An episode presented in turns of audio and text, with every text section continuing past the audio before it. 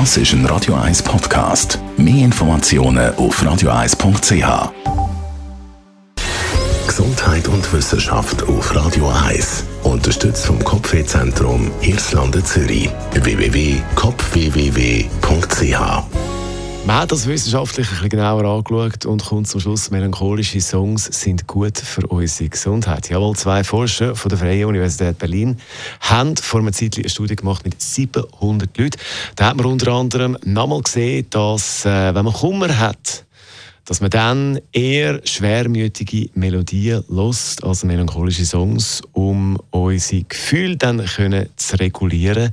Gefühl, wo der Song dann bei uns auslöst, ist aber nicht in erster Linie Trauer, sondern Nostalgie. Erinnerungen kommen nochmal, die Erinnerungen können uns traurig machen, gleichzeitig spendet aber die Musik Trost. Und äh, untersucht hat man bei dem bei dieser Studie ein bestimmter Song, den man so als Beispiel genommen hat. Und den spielen wir jetzt. Bridge over Troubled Water Simon Das ist ein Radio 1 Podcast. Mehr Informationen auf radio1.ch.